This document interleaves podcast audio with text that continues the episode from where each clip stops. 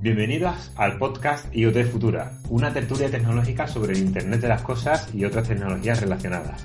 En este cuarto capítulo, donde vamos a empezar hablando de, de Things Networks, un proyecto eh, de, que es una red de, para eh, dar conectividad a dispositivos IoT utilizando radio, eh, vamos a tener un invitado especial que ahora mismo pasaré a, presentaros. Em, este es el cuarto capítulo, como os decía, podéis ver el resto de capítulos en iotfutura.com barra podcast y ahí tenéis los enlaces a YouTube y a, y eh, también podéis seguir la cuenta IoT Futura en Twitter, donde todos los días se publica un pequeño, eh, unos cuantos artículos en un pequeño formato de periódico eh, con noticias de tecnología de, de, IoT Futura. Algunas de ellas son más interesantes que otras, pero yo creo que siempre para echar una buena lectura de, un buen rato. Además, si os suscribís a los canales de YouTube y de Evox, pues os lo agradecemos porque nos hace mucha ilusión y de momento seríais unos privilegiados porque hay muy poquitos. Además, si queréis, podéis participar con vuestros comentarios, tanto en, el blog, en los artículos que hay, como en iVoox, como en, YouTube. Y si queréis hacer cualquier comentario, cualquier em, propuesta incluso para algún tema concreto, o incluso, ¿por qué no?, venir a, participar en el blog, en el, perdón, en el, en el podcast, eh, podéis, escribir un correo electrónico a podcast.iotfutura.com. Eh, si además queréis venir como público, eh, no como público, como público se puede venir. que estamos cada uno en nuestra casa. bueno, eh, hoy tenemos es mejor que hagan una Es mejor que hagan una donación. Sí, si queréis. Pero que es mejor que hagan una donación sin problema, ¿eh? es que venís este es Albert. Bueno, paso primero, vamos a, pasar a, saludar primero y a presentaros a, Félix Montañón, que es nuestro, hoy es nuestro invitado especial, pero si empieza a venir, pues ya no será invitado especial, será un tertuliano más. Esperemos que se anime. Eh, Félix, levanta un poco la mano porque la gente no, te conocerá y tal, la gente que por lo menos ve el vídeo, es que creo que los nombres no salen debajo de, la, de, las caras. Eh, él es el, eh, una de las personas que está a cargo, que lleva adelante el proyecto de TTN en Sevilla. TTN es la abreviatura de, Things Network. Em, y además tiene un proyecto muy interesante que va a pasar a hacernos una pequeña introducción, es un off topic, pero yo creo que puede ser bastante interesante. Además, hoy tenemos, pues, eh, como ha estado otros días, Absel Hernández en su CPD virtual 24 por 7. Aquí manteniendo la nube. ¿eh? manteniendo la nube. y se nos acaba ahí de vídeo y de audio Albert, que ahora, mm, en cuanto él pueda, se incorpora de nuevo. Em, Albert Olivé, Absel Hernández y Félix Ontañón. Hoy me he propuesto mm, dar los nombres y los apellidos y no como en el capítulo 3 que pasé un poco de, de largo todo.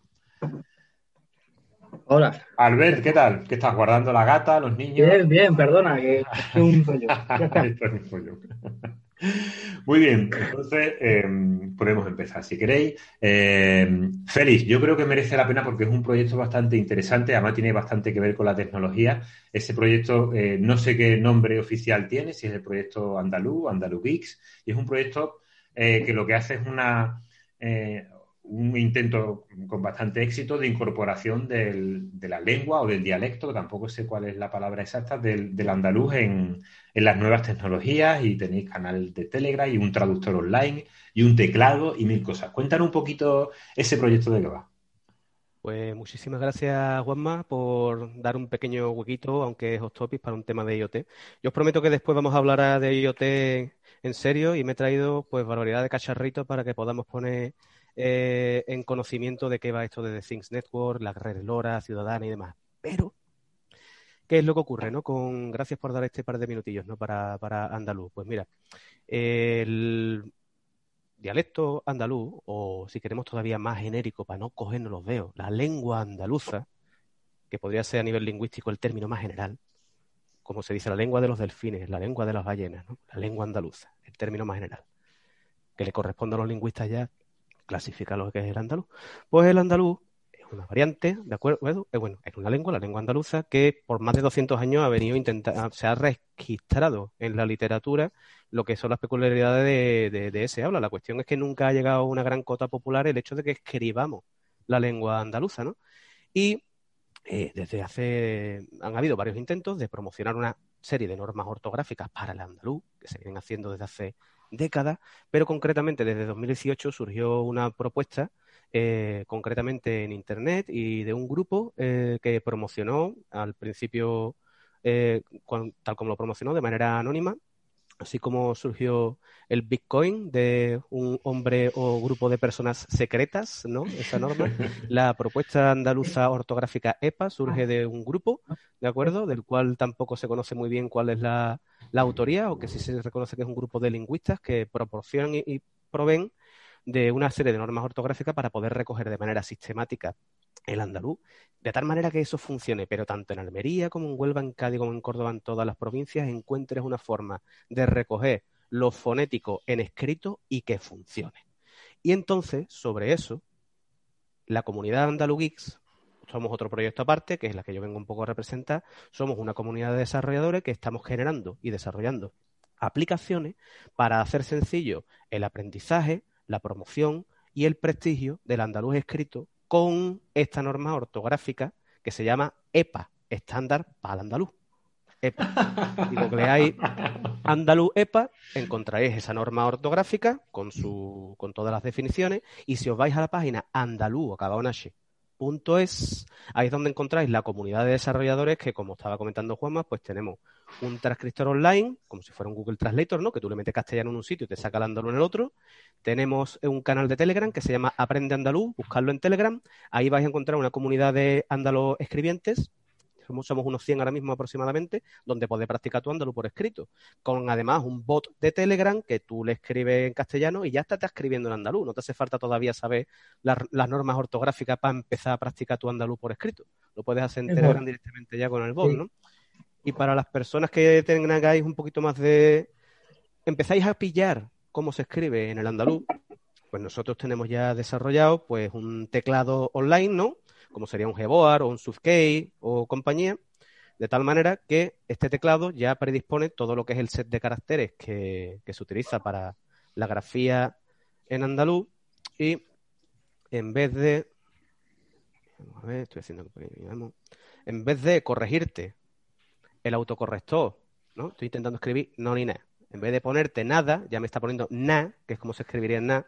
Qué bueno. Tenemos un teclado ya nos, enseña, nos, está enseñando Félix el, teléfono móvil con el teclado y en vez de abrirse el teclado tradicional normal que tenemos en Android o en, o en, o en iOS, pues ya viene el teclado con las teclas normales y debajo unas grafías andaluzas con las pronunciaciones y la, es bastante, bastante interesante eso.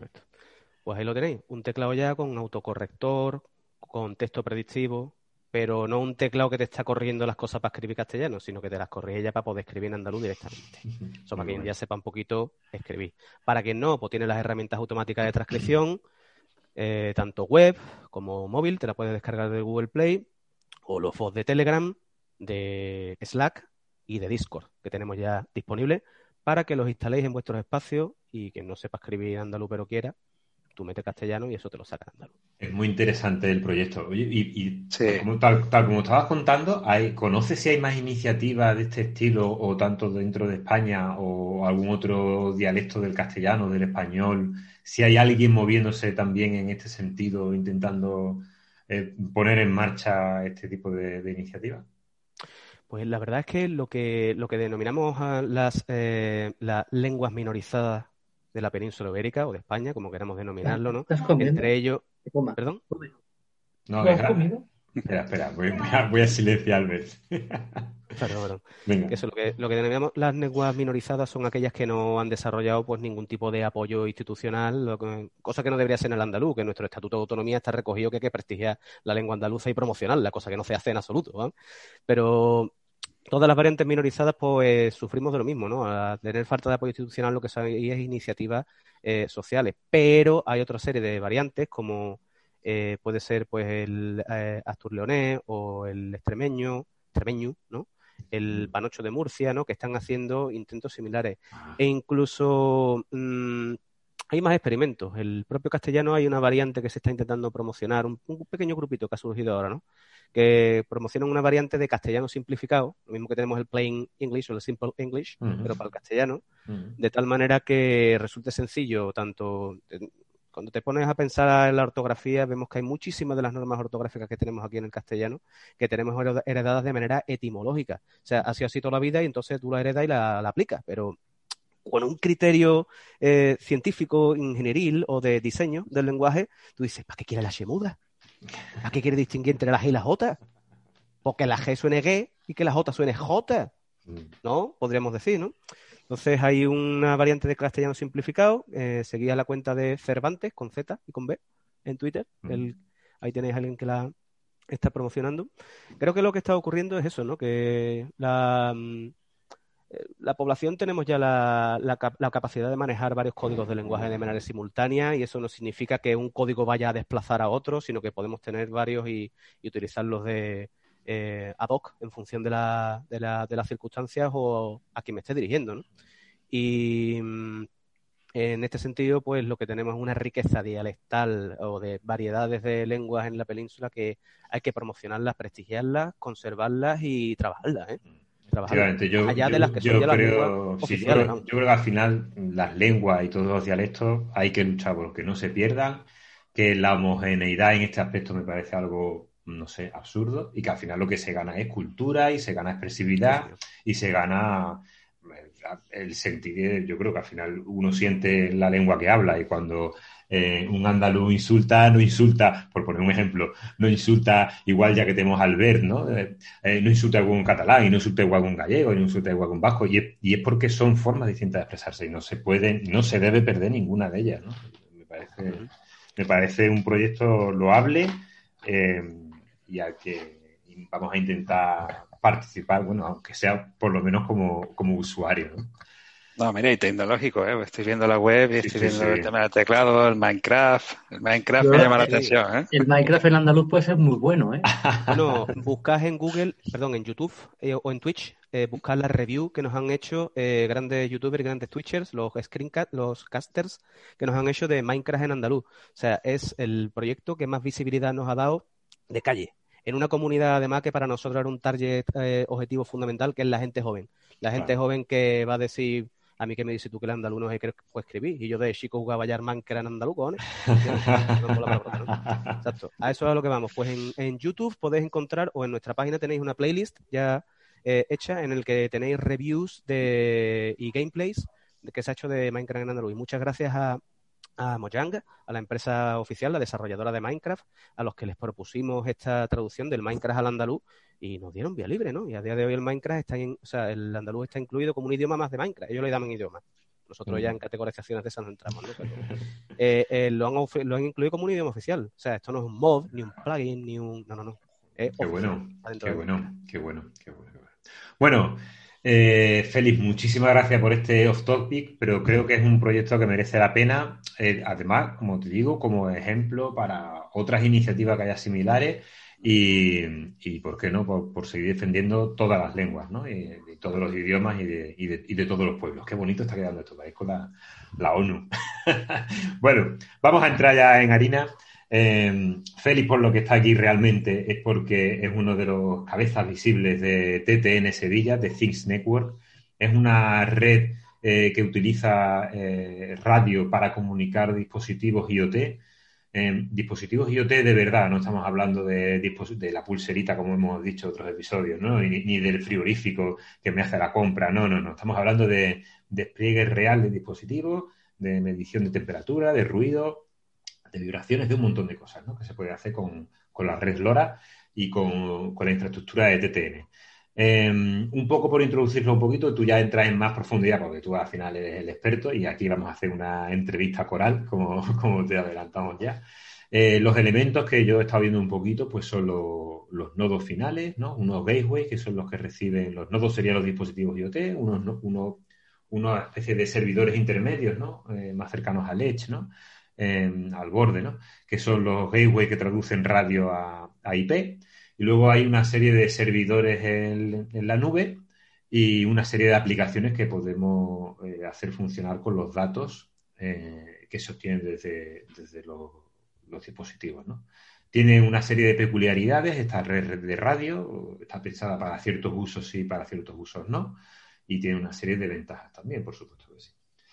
Entonces, em, Félix, no sé por dónde quieres empezar. Yo, he leído la parte de radio y me ha parecido alucinante. Yo no sé cómo funcionan todos los protocolos de radio, ni mucho menos, ¿vale? Yo a mí ya la Wi-Fi me pilló mayor, ¿vale? Para enterarme cómo funciona. Y, las sucesivas versiones de Wi-Fi ya ni te cuento. Em, pero todo esto de cómo se gestiona el aire, a tan larga distancia, porque una de las, de las características de, TTN y de LoRaWAN es que permite comunicaciones a muchísimos kilómetros de distancia, siempre y cuando las condiciones del aire lo permitan, ¿no? Pero ¿cómo se gestiona todo eso? ¿Cómo se hace que los dispositivos no se pisen? El tiempo de permanencia en el aire, eso me parece una cosa alucinante. Así que si, si quieres empezar por ahí o empiezas por donde, por donde tú veas que puedas seguir. Bueno, una, una primera introducción general para también eh, la audiencia más menos técnica quizás debería ser la siguiente, ¿no? Mm, todo el mundo estamos acostumbrados a, con nuestros teléfonos móviles a tener con estas velocidades que nos está dando el ancho de banda que nos está dando el 4G. Todo eso exige un despliegue de antenas alrededor de las ciudades, alrededor del planeta enorme, ingente. Lo que son los grandes operadores, por ejemplo, aquí en España tenemos cuatro operadores reales, los demás son operadores virtuales que se llaman, ese Movistar, Vodafone, Orange y Joico. Eh, os recomiendo que os bajarais una aplicación para Android, por ejemplo, para creo que está para iOS también, que se llama OpenSignal, OpenSignal, y en esa aplicación podéis ver el despliegue de redes, de torres que tenéis alrededor de vuestro operador. La pondré, pondremos el enlace, pondremos el enlace en el. Exacto. Pues todas estas redes están eh, optimizadas para, y además ahora con el 4G, con el 5G, que ya hablaremos del 5G, con el 4G esto está optimizado para que tú puedas ver tu 4K de YouTube en el móvil mientras que vas por la calle. ¿Vale? Entonces, estamos hablando de redes optimizadas para un ancho de banda gordo, baja latencia, etcétera, etcétera. Pero, claro, la gran promesa que queremos eh, alcanzar con el IoT es que existan millones de dispositivos pequeños conectados para poder estar sensorizando las ciudades y que estén las ciudades perfectamente controlada el tráfico, la iluminación, las basuras, eh, muchísimos servicios a través de, por ejemplo, que Smart Cities, ¿no? Que sería el ámbito del IoT para las ciudades inteligentes, ¿no? Necesitamos también unas redes que soporten una gran cantidad de dispositivos para que, por ejemplo, en un eh, salto a otra vertical, en el en el apartado agrícola, pues podamos tener un campo sensorizado con miles de dispositivos, cada cabeza de ganado pueda tener su sensor puesto, cada metro de cultivo pueda tener varios sensores puestos. Y que todos esos sensores tengan la capacidad de estar utilizando una red específica para esas necesidades. Que como tú ya estabas adelantando, Juanma, cuáles son estas necesidades y ya adelanto el tipo de aplicaciones de IoT que son para las que cuales se están creando estas nuevas redes como la que este tiene que ahora comento un poquillo. Son aplicaciones de las que yo tengo un dispositivo que va a ir reportando un pequeño dato cada poco tiempo y después se coge, se apaga, se duerme y que con una batería, pues aquello dure meses o años. Si Feliz, nos está enseñando ahora, lo describo para que esté en el audio, pondremos el enlace a esos dispositivos, ¿vale, Feliz? Cuando eh, salgamos me, lo pasa y lo, eh, está enseñando un pequeño dispositivo que ocupa, pues, como de largo como medio dedo índice, una cosa así, de ancho un poquito más, eh, conectado a una batería que me ha parecido ver de una lipo, ¿no? De estilo móvil y tal, es la, batería esas finitas cuadraditas de, móviles. Y, con eso sale andando un cacharrito de esto. Eso será un SP32 o algo así por dentro, ¿no? Este era un Atmel, eh, el ATM Mega, no sé qué. son, micro, son microcontroladores que, hoy en día están muy, muy de moda porque se están haciendo muchas aplicaciones a nivel amateur. Bueno, no, no solo a nivel amateur, hay, hay muchas aplicaciones ya en el mercado que llevan este tipo de dispositivos y que tienen unos entornos de desarrollo bastante, bastante conocidos ya y con bastante aplicaciones. Y muy enfocado al bajo consumo, claro, porque tiene que tener un consumo muy bajo de batería para aguantar eh, en remoto mucho tiempo, como has comentado. tenemos que hacerle además ese favor al planeta. Si vamos a ir a un mundo en el que vamos a tener millones de dispositivos conectados, tenemos que estar pensando en bajo consumo siempre. Bajo consumo, bajo consumo, bajo consumo. Pequeñas plaquitas que mandan su dato o reciben su instrucción cada X, se ponen a dormir, consume poca batería y entonces podremos hacernos ese favor a nosotros, a nosotros y al planeta. Entonces, para eso, este tipo de redes y este tipo de tecnología, obviamente ya término técnico, ¿vale? son las redes. Son las redes el P1 que se llaman, por sus siglas en inglés, Low Power Wide Area Network, ¿vale? Redes de gran alcance, Wide Area, y Low Power, de bajo consumo. Dentro de ese término, que es un término paraguas, están tecnologías como las que se promocionan desde la comunidad de Things Network, ¿no? De Things Network, ahora voy a comentar un poquillo sobre ello, ¿no? Pero, como bien dice, dice Juanma, eh, este tipo de mm, tecnologías, que esto no es un, ámbito amateur, esto es que esos grandes operadores como Movistar, Vodafone, Telefónica, AT&T, T-Mobile en Estados Unidos, quienes sean, ¿no? Todas estas redes ya están promocionando sus propias tecnologías. LP1, como es LTE-CAT-M o MVIOT, son sus propias tecnologías que ellos que tienen esas redes ya montadas en el mundo, que tienen todo ese despliegue de antenas, las van a aprovechar para dar este tipo de conectividad, el de low power y wide area la van a dar. Pero, a la par a la que están haciendo este despliegue los grandes operadores, ha surgido nuevas iniciativas comerciales y iniciativas comerciales amateur, o sea, perdón, eh, comerciales, pero que permiten la vertiente amateur. Otra de las cosas que trae aquí es de una red, un dispositivo de Sigfox. Sigfox es un operador internacional con presencia aquí en España también, al que le podéis contratar la conectividad para vuestros dispositivos, dispositivos que soporten el chip de Sigfox. Esto es una red comercial, que no es ni de Movistar ni es de Vodafone, que ofrece conectividad LP1, LP1, en concreto la conectividad Sigfox, y este dispositivo que tengo aquí eh, es un termómetro digital. Bueno, tiene varios sensores, ¿no? Pero cuando eh, automáticamente o cuando hago un doble presionado, esto se pone a comunicar y con las... Eh, yo estoy aquí, sito en Sevilla, ¿no? En Sevilla hay, Sigfox ha puesto antenas. ¿Vale? Nos, enseña ahora un cacharrito ya comercial, lo que nos enseñaba antes era una, placa de desarrollo. ahora ya nos enseña un cacharrito ya metido en su carcasa de plástico y tal.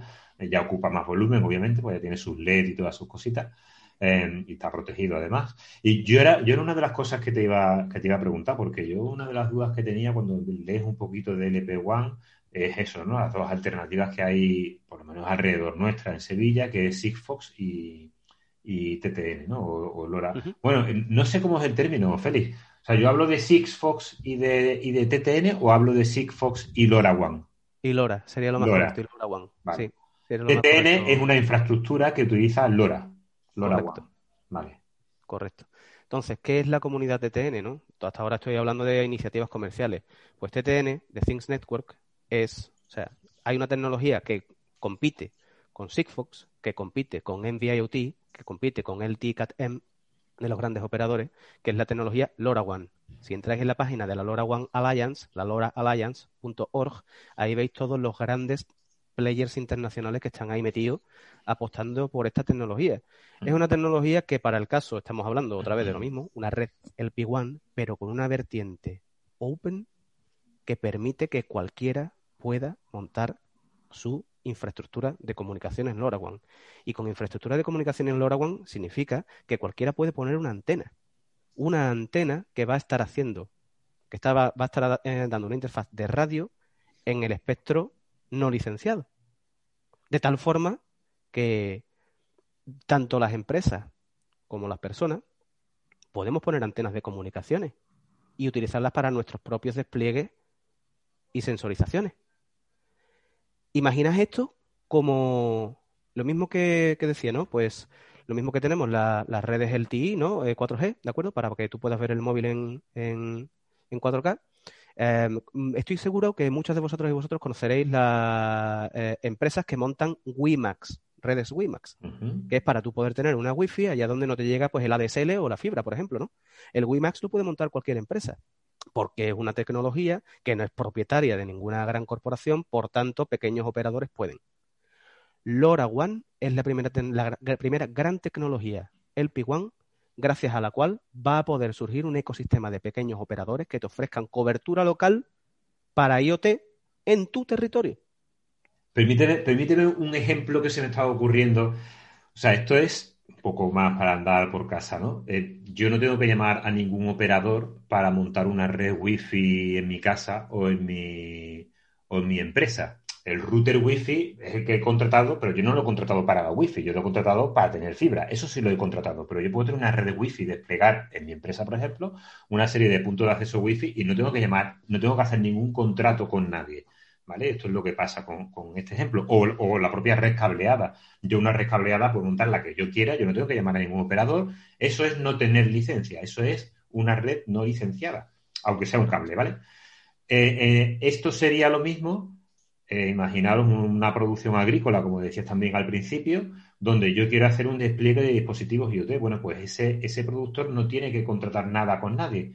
Simplemente tiene que desplegar una serie de nodos, además serán unos cuantos, donde eso sí, pues puede que tengan que ir cableados eh, para hacer una traducción de la radio al cable, pero que eso no tiene que estar ni siquiera dentro del cultivo que eso puede estar en una zona cercana, rodeándola y tal. Y ahora sus plantaciones llenarla de este tipo de, dispositivos. Y eso no tiene que llamar absolutamente ni hacer ningún tipo de contrato, ni comprar una SIM, ni, nada de esto. ¿no? Es todo completamente eh, interno a la empresa. Efectivamente, así es. ¿Qué es lo que tienes que hacer para montar tu propia red de comunicaciones doméstica, si quieres? Pues necesitas pues, una interfaz de radio, una antena, ¿no? Eh, para quienes lo vean en YouTube, pues verás, aquí tengo uno, que es un router, un gateway de MikroTik. Ah, al final, pues bueno, un pequeño hardware que hace de router, en el que aquí se le eh, estoy enseñando ahora mismo un socket, ¿no? Donde se engancharía una antena. La antena, pues hay que instalarla como la instalación de cualquier antena, que tenga buena visibilidad alrededor y, y demás y tal y cual, ¿no? Y esto tiene que, esto daría la interfaz de conexión a todas esas placas tuyas comerciales o de desarrollo que tengan el chip de LoRa. Esto tiene LoRa, esto tiene, o sea, el gateway tiene LoRa, tu placa tiene LoRa, se comunican por radio gracias a la tecnología LoRaWAN. Y ahora, este sensor de mi placa de, el sensor que tenga mi placa de desarrollo, imaginemos por ejemplo un sensor de temperatura. Ese dato fluye de la placa al gateway y el gateway tiene que estar conectado esta es una parte importante, a Internet para reportar a, entre comillas, a la nube, el dato del termómetro. ¿Ok? Entonces, ¿la topología cómo es?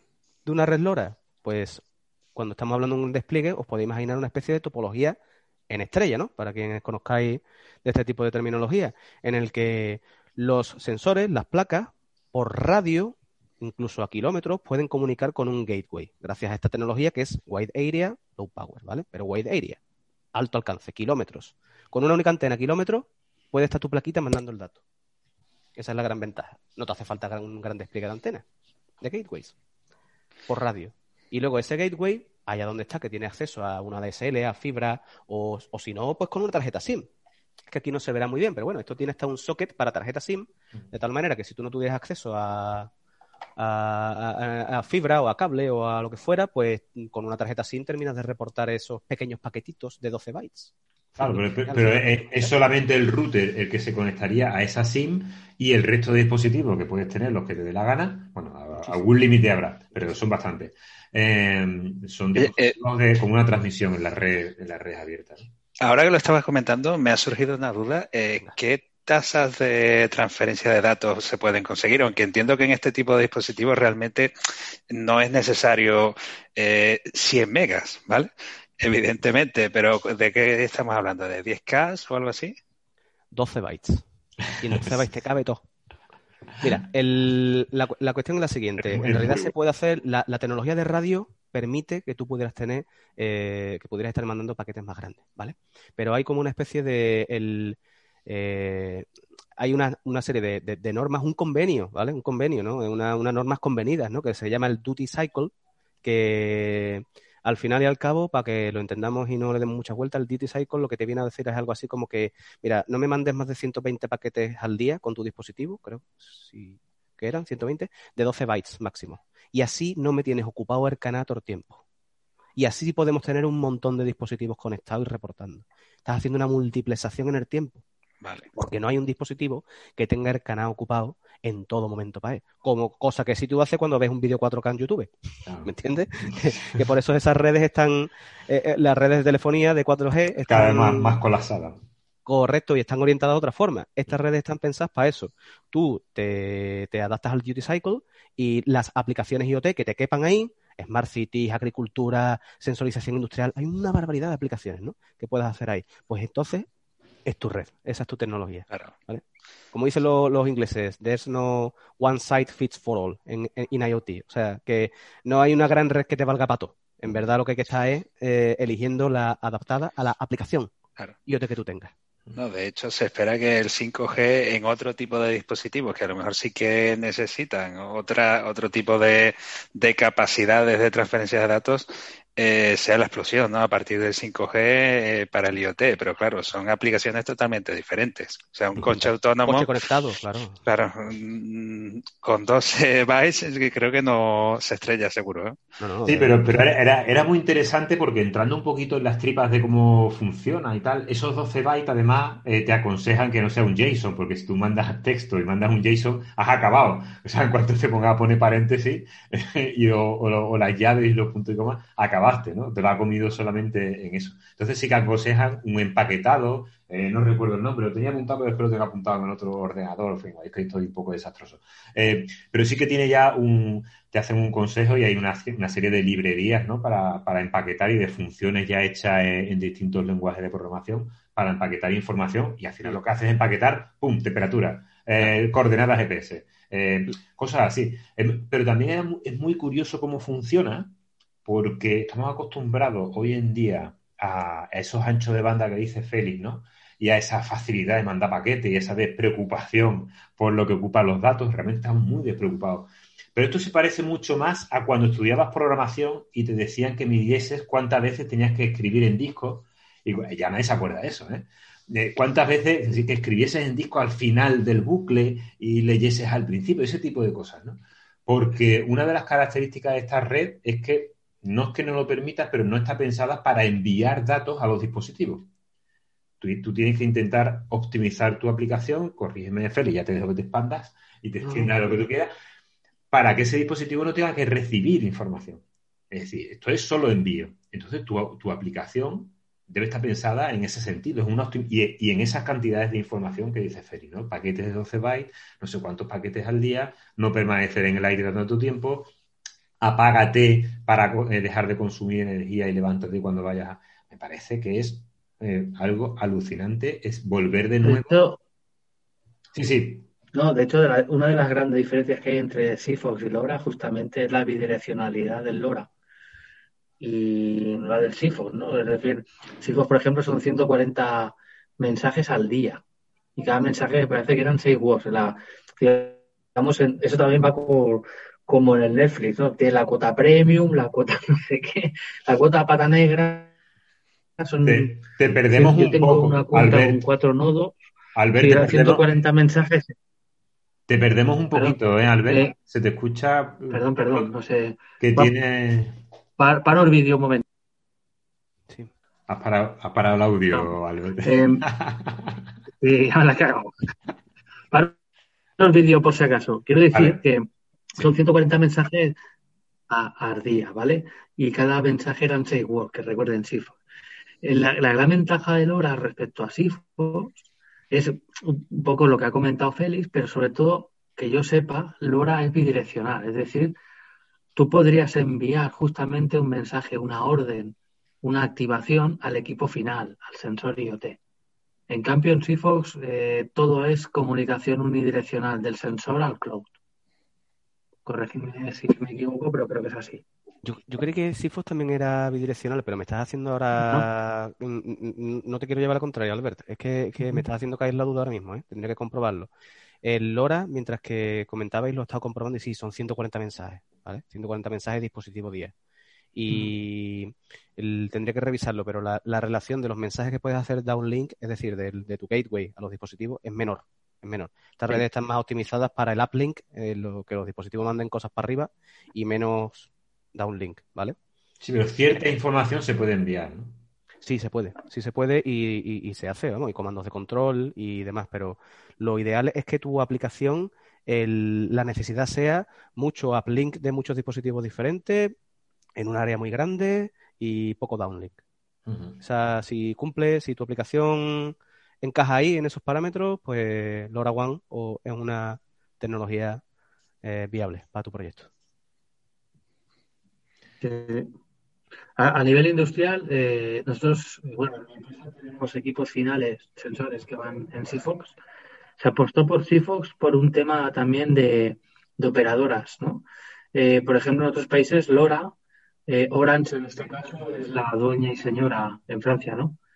De, de, LoRa, ¿no? Entonces aquí en España, como bien has dicho tú, pues hay operadoras, pero realmente hay pequeñas operadoras virtuales tipo Celes y compañía que son las que realmente gestionan los gateways, gestionan la, conectividad, etc, etc, etc, ¿no?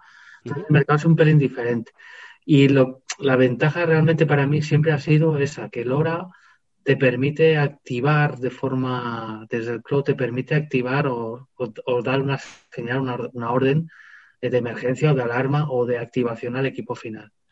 Y no esperéis hacer una regulación PID en un caudal ni cosas de ese tipo en tiempo real, ni en Sifo ni en LoRa, porque, como bien ha dicho Félix, hay que, hay que pensar en cosas más de acumulación, cosas más lentas, ¿no? De, energía, de caudales durante X minutos o X horas. Son cosas para un ritmo de mensajería lento. O sea, no podemos hacer una regulación en tiempo real porque no, no son redes mm. para eso totalmente, vamos, está totalmente en lo cierto. La cuestión es si vais a la página de, la LoRa Alliance y veis los casos de uso, la, barbaridad de, aplicaciones IoT que se pueden dar soporte eh, va creciendo y cada vez más. En el protocolo, los protocolos LoRa también los van actualizando y se, van implementando mejoras sobre las redes de LoRaWAN, tanto las comerciales como la, la, disponible para las amateur, ¿no? Porque es tecnología open. Que por cierto quiero hablar antes de que termine el programa, ¿no? De la parte amateur, que es la comunidad un poco que, vengo a representar. Tienes tiempo, mira, lo que sí, lo que sí pasa es que nos quedan, como tenemos la cuenta gratuita de Zoom, agradecemos a Zoom las cuentas gratuitas, al mismo tiempo que instamos a los patrocinadores que nombramos aquí a diario a que nos pongan una cuenta, eh, nos quedan un par de minutos, ¿vale? Entonces, si queréis eh, podemos cortar aquí para que no se nos deje, nos quede la palabra en el aire como nos pasa alguna vez. Eh, nos conectamos de nuevo. Los que estáis escuchando no tenéis que hacer nada porque esto está todo enlatado y yo lo voy a pegar con una campanilla de las de el 1, 2, 3 de los tacañones. Y eh, lo dicho, nos vemos ahora, ¿vale? Nos conectamos. Bueno, ya estamos de vuelta de la interrupción barra descanso de Zoom. Axel nos estaba contando un poquito aquí entre bambalinas sobre eh, el tema de la bidireccionalidad y si realmente había un requisito o algún tipo de limitación por el número de dispositivos y la capacidad del dispositivo, ¿no, Axel? Sí, no, lo que estaba viendo antes es que sí que Sigfox eh, eh, es bidireccional, pero sí que tiene ciertas limitaciones por la capacidad del dispositivo IoT y de la red, ¿vale? de dar soporte a esa bidireccionalidad. Entonces, depende del tipo de aplicaciones, se recomienda o no. Eso en el caso de Sigfox. Y mm, LoRa da como más soporte a, una bidireccionalidad más, sencilla, ¿vale? Sin, tantos problemas. Pero sobre todo eso, por la capacidad del dispositivo IoT en la vuelta, ¿vale? en el mensaje de control.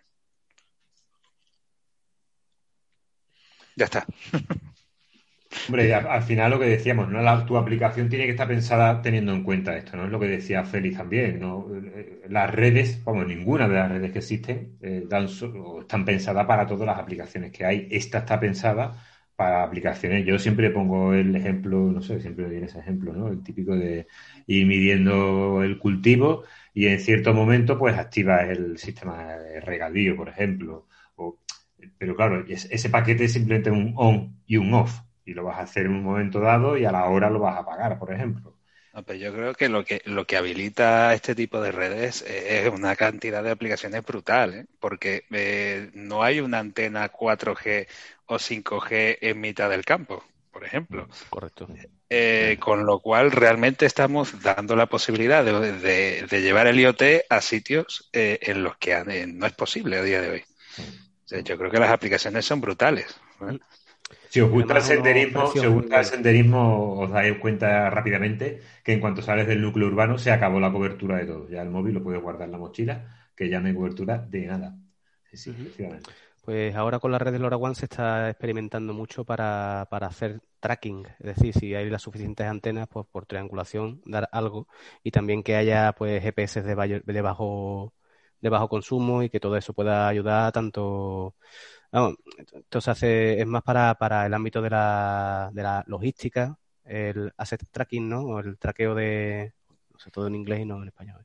El, seguimiento, ¿no? Seguimiento. El seguimiento de... Sí, pero claro, pero en, almacén, por ejemplo, ¿sabes? O en, eh, exacto, en logística de transporte de mercancías y que todo tenga ya ahí sensorización, ¿de acuerdo? Y activa y que envíe cada X tiempo.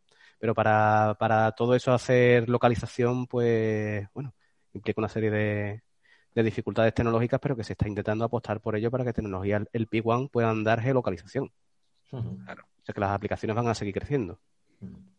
Y además esa es la magia. Tenemos que pensar en eso, que cuando la, cuando hay un despliegue de, cuando la, red que esté desplegada sea lo suficientemente grande y esas redes además haya roaming entre ellas, que podamos ir cambiando de una a otra nuestro dispositivo que viaja, ¿no?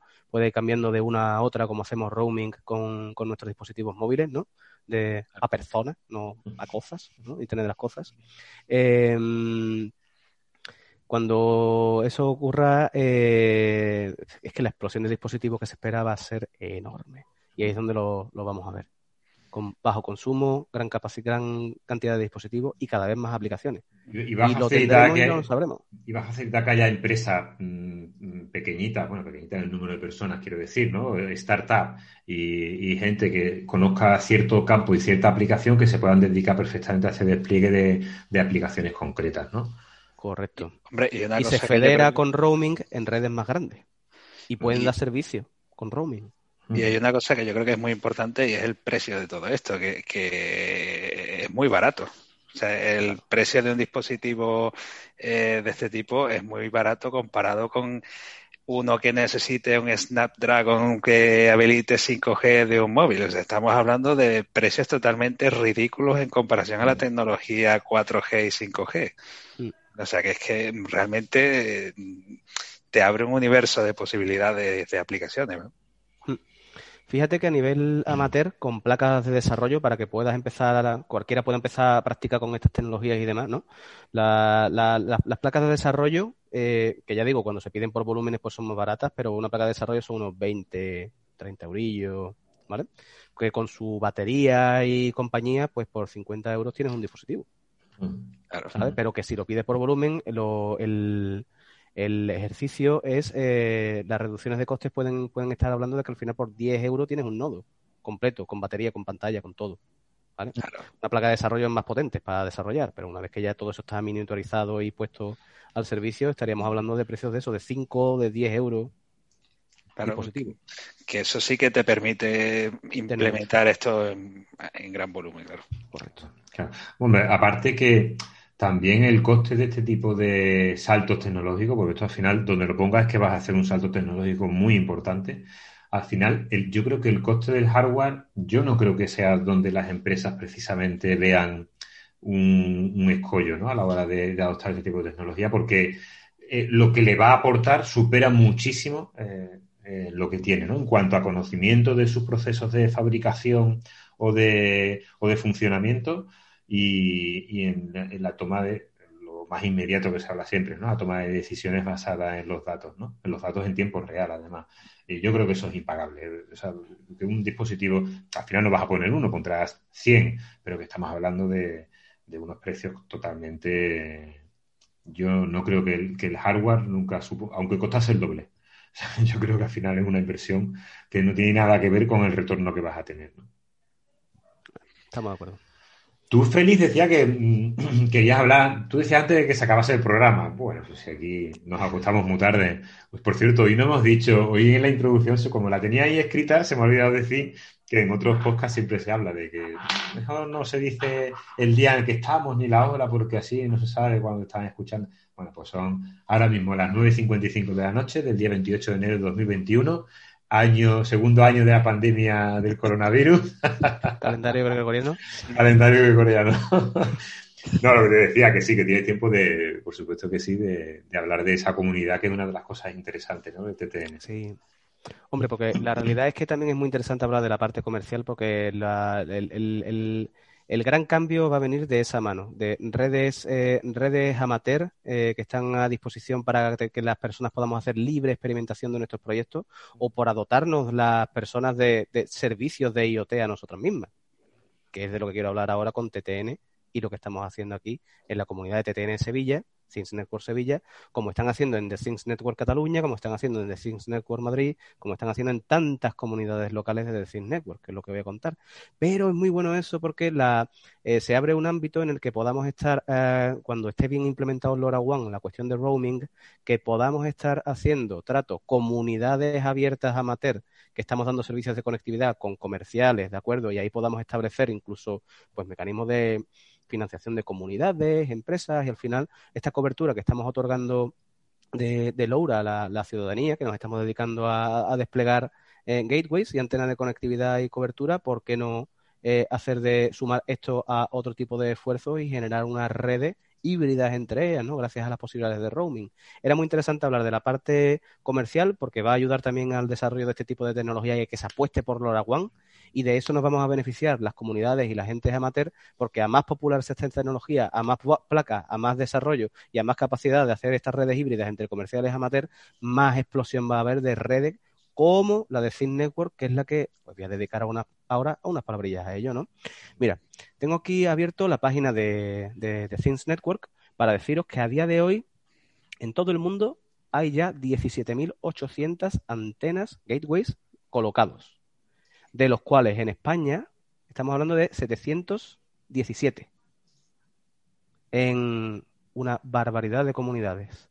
Os recomiendo que entréis en la página de thingsnetwork.org y ahí hay un mapa en el que se ve el despliegue de gateways. Concretamente, en la comunidad de Sevilla, que es de las que yo formo parte como uno de los iniciadores, pues tenemos 13 gateways, ¿de acuerdo? Colocados por eh, entre el centro de Sevilla, el casco histórico, dos hermanas, Mairena del Aljarafe, eh, cerca del aeropuerto también hay uno, por Cerramate, y entre todos ellos pues estamos abarcando pues una cobertura no total de la ciudad de, Sevilla, no se da cobertura, hay muchos puntos ciegos, ¿vale? Pero mm, si entráis dentro de la página de la comunidad de The Things Network, si Google, directamente en Google no ponéis The Things Network Sevilla, The Things Network Sevilla, Ahí os va a llevar a la página de la comunidad y veis nuestro mapa con la cobertura aproximada que se está, que se, que se está otorgando hoy ya. Y esta cobertura que estamos dando, al final eh, somos un grupo de, lo veréis en nuestra página de la comunidad, somos un grupo ahora mismo de 55 personas dentro del grupo de la comunidad de Things Network Sevilla, de las cuales pues 13 personas hemos instalado en nuestras empresas o en nuestro domicilio, pues una antena LoRa para dar conectividad libre y gratuita a la ciudad de Sevilla. De la misma forma que están haciendo el resto de comunidades locales que hay a lo largo de España y las que hay a lo largo del mundo. De tal manera que con esas 17.000 antenas lo que estamos generando es la gente, la primera red de IoT internacional no controlada ni por empresas ni por gobierno, sino por la gente.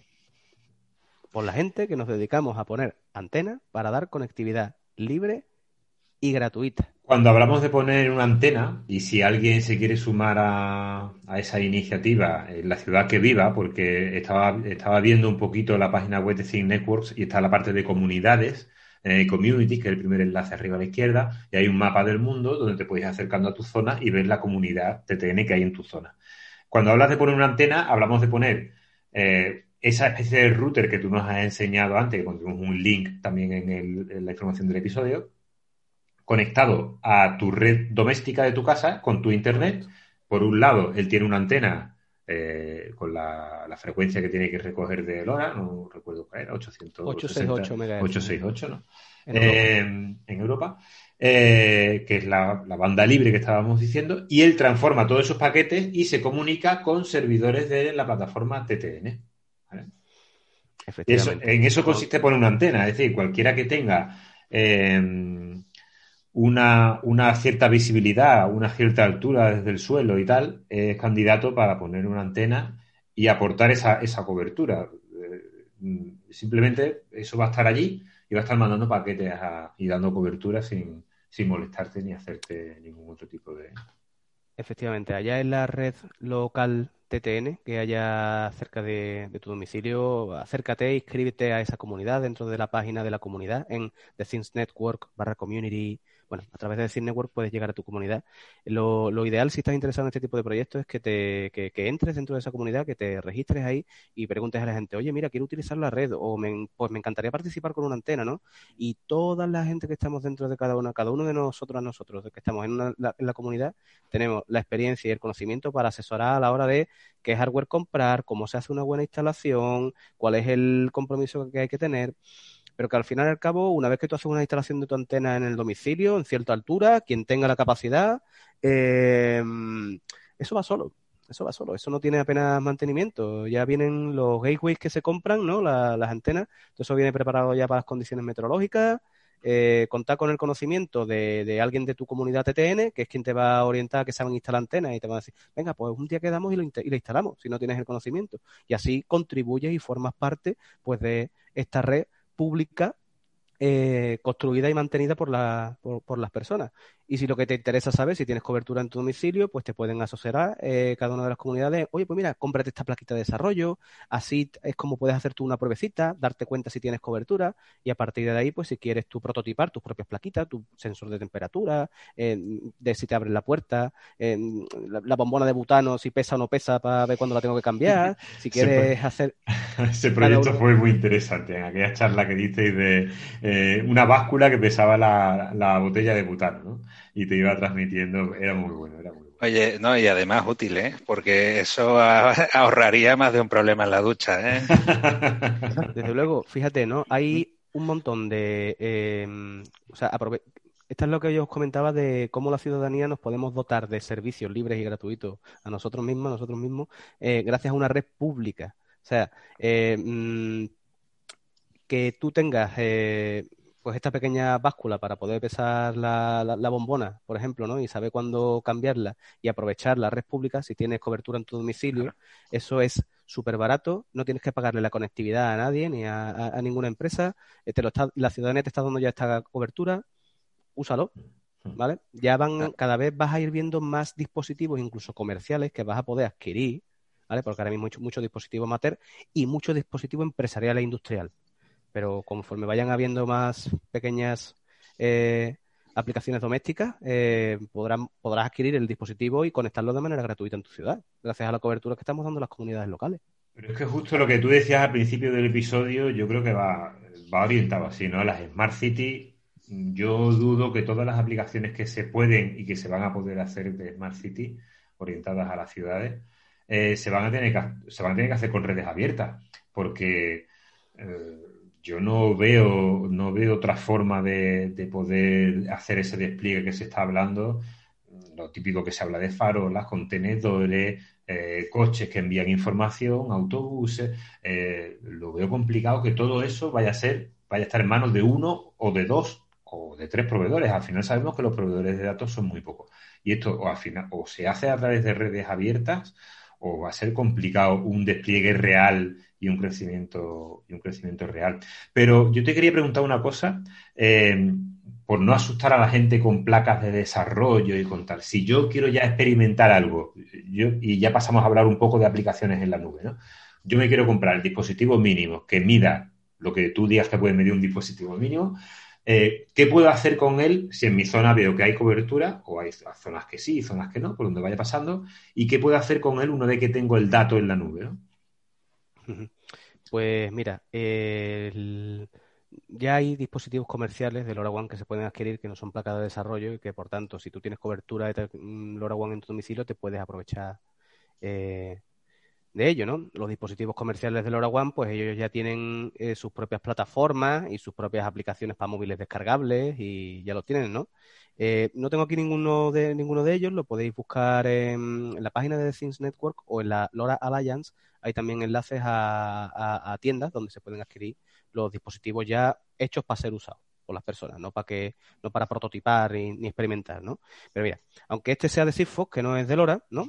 Pues este es un dispositivo que eh, tiene, pues el tiene un sensor de temperatura, tiene un sensor de iluminación, para saber cuándo se enciende y se apaga la luz, si está encendida o si está apagada, tiene un sensor de apertura de puertas, si yo pongo esto en una puerta justo con un conector magnético, pues eh, avisa cuando se ha hecho esa detección, eh, eh, tiene un sensor de, vibración para que tú detectes vibraciones en algún sitio para poder recibir un aviso y todo ello, este dispositivo, pues ya cuenta con una aplicación para el teléfono móvil desde el cual puedes controlar y, verlo, ¿no?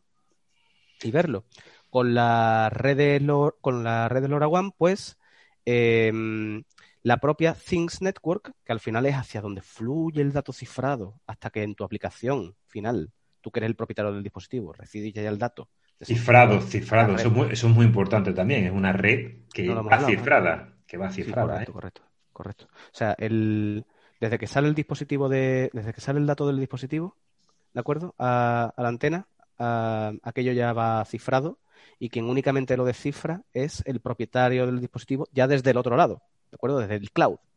Ya tú en el cloud, tú en el cloud, cuando tú das de alta un dispositivo, en, tú le le instalas una clave criptográfica y esa clave criptográfica la has hecho desde el cloud, es una pareja de claves, no es cifrado simétrico, bueno, perdón por quienes sean más, más doctores en la materia que yo de esto. Pero de tal manera que la, todos los pasos intermedios por los que va el dato no, no están a la vista de todo el mundo.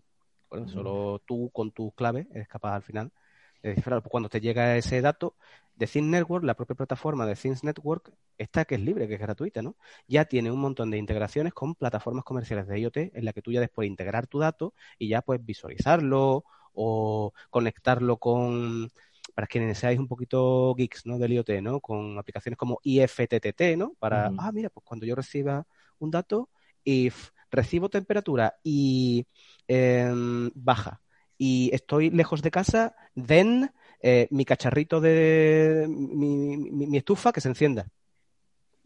Por ejemplo, para, porque cuando llegue a casa ya esté la casa calentita, ¿no? Ese tipo de aplicaciones ya están un poquito más cercanas a saltos de point and click, ¿no? A, golpe de clic para, para poder adquirir dispositivos comerciales, engancharlo a tu cuenta de Things Network, lo integras con una plataforma como IFTTT y ya pues utilizas el, el, dato ¿no? de tu sensor para conectarlo con cualquier dispositivo conectado como los que te ofrece. Básicamente sería registrarnos en la web de TTN, eh, que me imagino que tendrá una parte gratuita y una serie de sensores o de paquetes gratuitos y luego tendrá, su, como toda aplicación, ¿no? en la nube, sus series de paquetes de, con servicios y tal. Registrar ese dispositivo en la nube, empezar a transmitir y a partir de ahí a, jugar con, con el cacharrito. Em, yo, a mí me, es que me parece muy interesante porque tanto la parte de desarrollo es una parte a quien le guste la tecnología, la programación, es muy accesible, ¿vale? Tanto para programadores. Bueno, las primeras veces pelearse con el hardware tiene, tiene sus cosillas porque en el mundo del desarrollo no sales del editor de texto y en el mundo del hardware las cosas cambian bastante, pero os aseguro que yo he hecho alguna pequeña incursión, te lo pasas muy bien, eh, aprendes muchas cosas de, electrónica y del mundo real, ¿no? De cómo funcionan las cosas. Pero si no quieres pasar por esa, por esa parte, te quieres ir directamente a la nube, tienes la posibilidad, como dice Félix, ¿no? de, adquirir dispositivos. Em, eh, no deberíamos extendernos mucho más porque creo que ya llevamos como una hora casi cinco, ¿vale? Em, pero nos queda por ver alguna parte industrial también, ¿no? Ya que tenemos a Sel. Albert lo tenemos, yo creo que escuchando solamente, yo creo que tiene hoy el ancho de banda ocupado. Es que, es que no tengo la... el ancho de banda un poco ocupado, sí. Hoy tiene, hoy eh, tiene 12... Aplicativos, industriales hay un montón. Ya le la... Perdón, perdón. Nada, nada, habla tú. Ah, vale.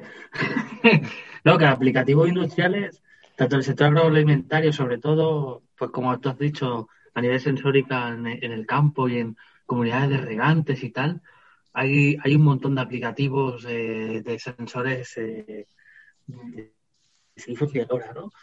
Y en Smart City, como ha hecho Félix, pues, pues claro, el, todo lo que es la sensorización del ambiente, de la contaminación, de la vibración, del CO2, son sensores que están desperdigados por la ciudad, que con una red mesh de, antenas LoRa permiten justamente poder, poder trabajar con eso, ¿no?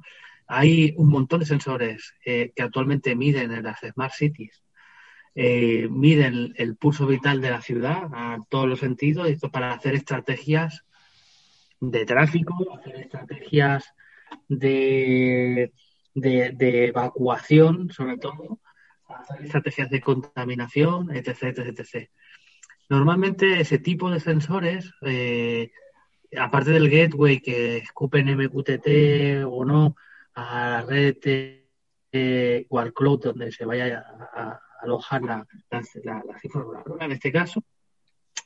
Sí que es verdad que cuando hay mucha, mucha concentración sensórica, eh, y eso hablaremos ya en el capítulo, eh, empieza a haber y hay mucho fog computing.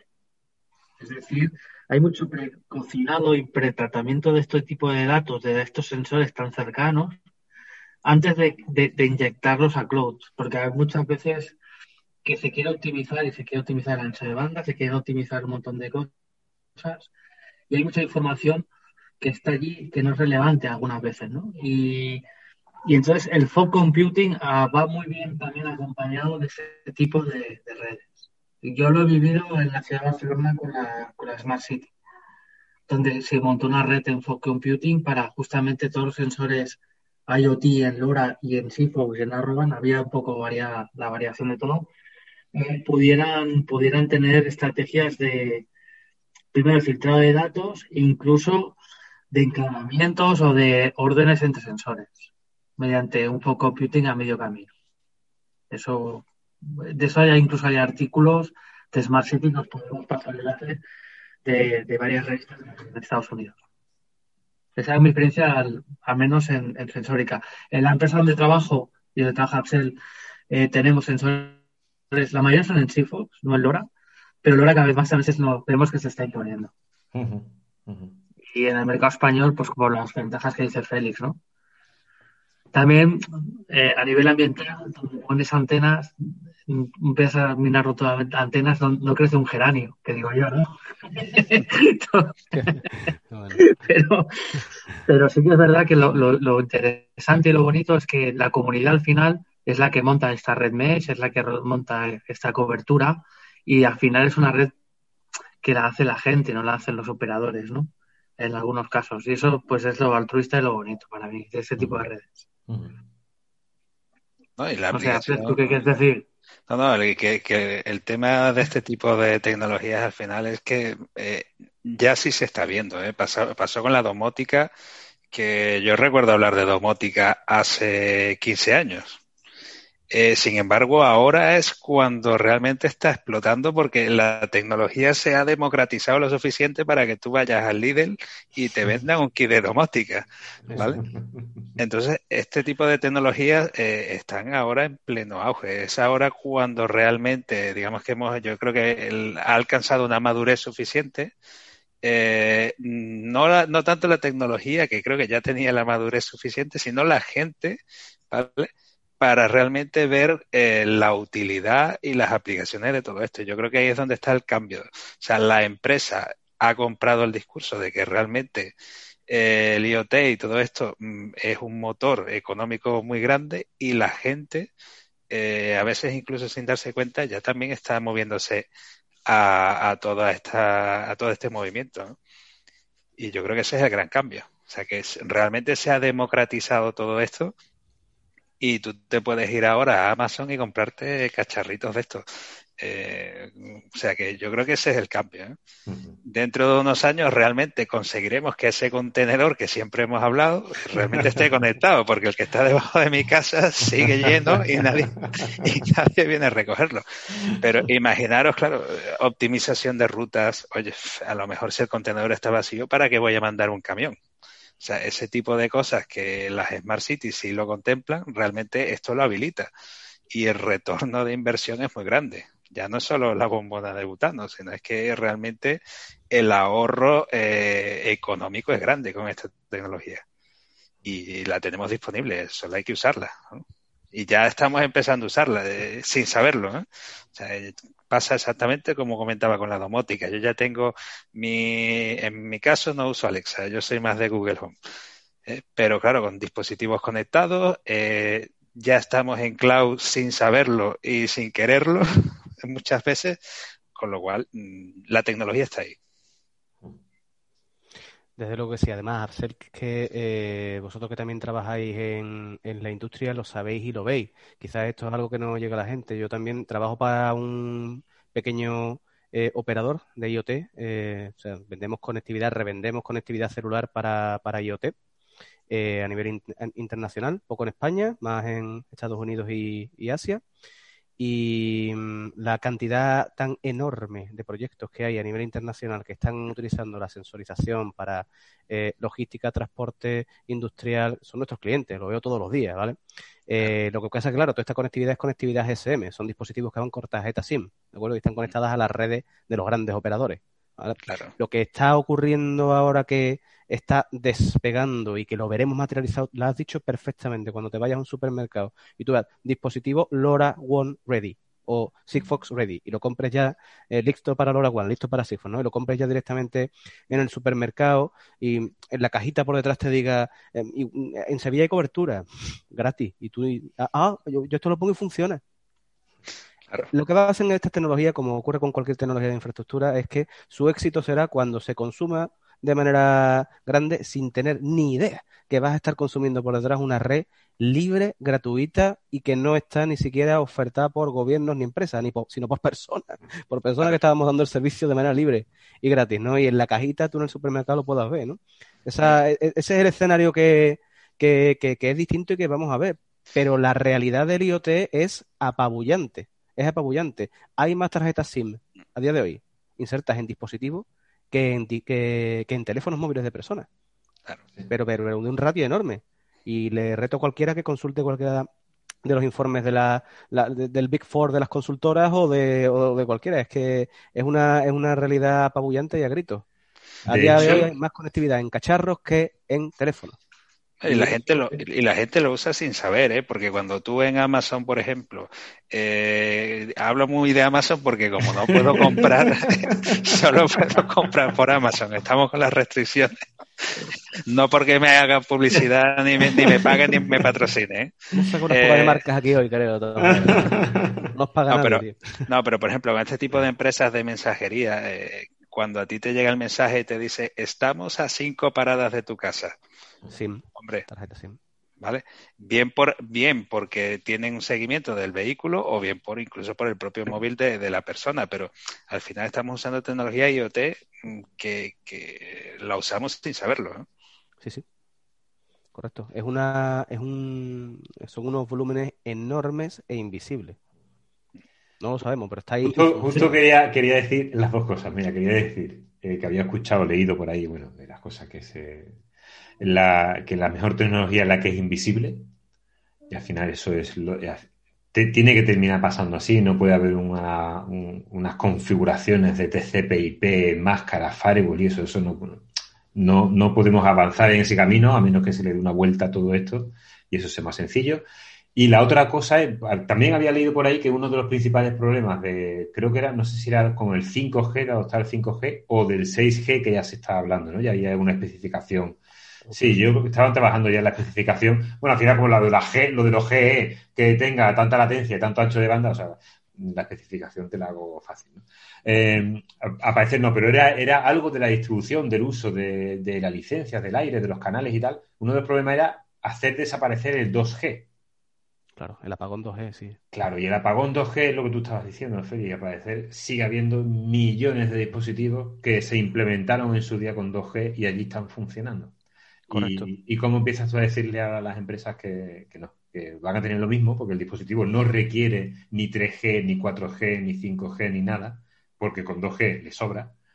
Y como dices tú ahora que tienen que cambiarlo todo para seguir teniendo lo mismo. No, este recuerdo cuál de la... No, no, y que este tipo de tecnologías de radio también, por ejemplo, en temas de control aéreo y cosas, imaginaros que hay un radar eh, que está puesto desde hace años por ahí perdido en mitad del campo porque da cobertura a esa zona geográfica. Pero hasta ese radar no hay una fibra de 600 megas. O sea, realmente el control de si falla ese radar se hace muchas veces por este tipo de técnicas. ¿eh? O sea, por tecnología de radiofrecuencia para controlar ese dispositivo. Oye, que el radar ha caído o no, o lo que sea, pero eso se gestiona también muchas veces así. Claro, ¿eh? ¿Y qué querías comentar antes? No, perdón, sí, lo, que el, apagón 2G, que eso es una cosa muy interesante. En Europa se está retrasando mucho. Ahora mismo no me acuerdo cuál de los tres operadores. Y mira que me lo debería saber de memoria, que estas cosas son las que hago yo en el trabajo todos los días. Eh, creo que es ATT en Estados Unidos el que ya hizo el apagón 2G, pero hace un año y pico, ¿eh? El apagón 2G eh, tiene ese problema que es el que ha relatado Juanma, que hay una barbaridad de dispositivos que están conectados, que utilizan, tienen una tarjeta SIM y utilizan 2G, pues simplemente para mandar un SMS y esa es la manera que tiene de comunicar, o recibir un SMS y es la forma que tiene de, establecer la, comunicación a través de protocolo SMS. Eso es una barbaridad de dispositivos. O para conectarte con, con, con, 2G, ¿de acuerdo? Y mandar un paquetito chiquitillo, es que hacen cosas muy pequeñas, ¿no? Pero claro, las LP1s, que es de lo que hemos estado hablando hoy, es lo que se supone que va a ser el gran reemplazo. Entonces, los operadores tienen su gran plan en VIOT, NB-IoT y LTE-KTM, LTE-KTM, categoría M, ¿no? Que son las que utilizando su propio despliegue ya de antena, bueno, tienen que hacer modificaciones tanto físicas como software en las antenas, para, no es tan facilillo, ¿vale? Pero tienen, tienen la red y tienen la presencia local y tienen la capacidad de poner antena, como nos han demostrado, para que veamos nuestros vídeos 4K, ¿eh? Entonces, lo van a hacer, ¿vale? Cuando todas estas cosas sean delante, el apagón 2G va a estar más cerca. A la par a la que los grandes operadores hacen esos movimientos, gran sustituto de 2G es también SIFOS a nivel comercial, los operadores LoRa, eh, WON a nivel comercial también, ¿no? Eh, los que empiezan a salir. Y, las redes públicas, ¿no? Como las de, de Network. Ese es el gran, eh, esa es la gran tecnología alternativa que va a permitir el apagón 2G. Eh, yo, estoy pensando a nivel industrial, sobre todo, eh, y pensando, de, mira, la mayoría de coches de, puntos de carga que se han montado en estos 10 últimos años, una, pues igual un 70% de los puntos de carga que tenemos tirados por las calles para cargar ahora los coches que tanto nos hacen falta, eh, conectan con los CPOs, que son los Charge Point, Charge Point Operators, mediante 2G. que están, ¿no? Están con 2G, ¿no? Muchos sí, muchos sí. Con vía TP con 1.5 y son WebSockets al final, es poco mensaje, es poca mensajería y hay una gran cantidad enorme que va aún con, con 2G. Ahora ya los nuevos, ¿no? Obviamente, pero joder, el parque instalado es muy bestia, que es muy bestia. Y, y, un montón más ¿eh? de cosas que van en 2G, ¿eh? a nivel industrial sobre todo. Bueno, aún hay muchos dispositivos que van con un DB9 para conectar vía serie, ¿eh? Cuidado. Ya, Es lo más normal del mundo. O sea que. es así, no va a ser. Ya hemos visto. en, el mundo, en, el mundo, industrial ¿Eh? hay mucho clasicismo. no, y mucha normativa también, tío. Hay veces, ¿sabes qué pasa? Cosas que, funcionan. Cosas que Mira, hay mucha normativa. Os sorprendería la cantidad de aparatos que se venden en páginas como eBay, o sea, aparatos antiguos, porque es que sigues necesitando o, un puerto en concreto, un puerto paralelo o lo que sea, y realmente, o sea, eh, eh, es que te hacen falta, porque hay muchos dispositivos que siguen funcionando. Estos no, no son dispositivos que estén con, con obsolescencia programada como los móviles de hoy en día. O sea, realmente están pensados para durar. Afortunadamente. Y, han durado mucho. Y aparte, normalmente una red en 485 o 232 en DB9 es cibersegura. Entonces, es una tontería lo que digo, pero hay mucha gente que dice, mira, yo sigo con mi red serie y tal, que estoy, me va, pero es cibersegura porque aquí no, no se cula ni Dios, nadie tiene ni puta idea de qué protocolo corre o de qué, ¿sabes? sí, le das eso a un hacker, le das, le das eso a un hacker y no sabe cómo conectarse, ¿no? No sabe por dónde conectarse ni qué hacer con él. Hay una mina cerca de mi casa con 800 equipos nuestros en, Afsel y, no la y llevan 15 años controladores en medio de una mina de potasa donde el controlador ahora mismo, lo, cuando lo ves, ves solo los LEDs. Todo es una, todo es una piedra de sal. Dentro hay un controlador, ¿eh? Está, está, desclasificado de temperatura, de todo. Y no lo cambian ni lo van a tocar, tío, porque la red eh, funciona de esa manera. Y, y entonces se evitan todo el tema del hackeo y tal. Y claro, eh, tendrán un problema de obsolescencia, ¿no? Obviamente, pero, pero que aún se tiene esa mentalidad a nivel industrial, ¿eh? Pero sensorizar cuesta un dinero que tú tienes que, que, que, retornar la inversión de eso. Y cuanto más alargue la vida, mejor. ¿Y, ¿Y para qué te vas a meter ahora en otro follón ahora de cambio si aquello te da una suficiencia? O sea, es que no sé. Ya estamos. No, bueno, eh, estábamos hablando de eso, ¿no? De que en el mundo industrial eh, el, IoT y todo lo que ha sido la revolución de la IoT se está implementando un montón debido al pressing que hay, sobre todo por la parte de negocio. Eh, el negocio, al final, la parte de negocio ve que el dato da poder, da conocimiento, da conocimiento del proceso y de la empresa que tienes y por gravedad cae a los procesos y a la parte de mantenimiento y a la parte de las líneas. Pero si fuéramos al revés, eh, es decir, si los empresarios no hubieran visto o no vieran la importancia que tiene este salto, la industria seguiría igual que desde siempre. ¿eh? Ya por solo el tema normativo y por todo lo que es, ¿para qué voy a liarme si me queda, si, si esto ya funciona? ¿Para qué voy a cambiarlo? ¿Para qué tal? Es muy conservadora la industria muchas veces. Entonces los cambios vienen de la parte, por la parte del negocio, hacia abajo.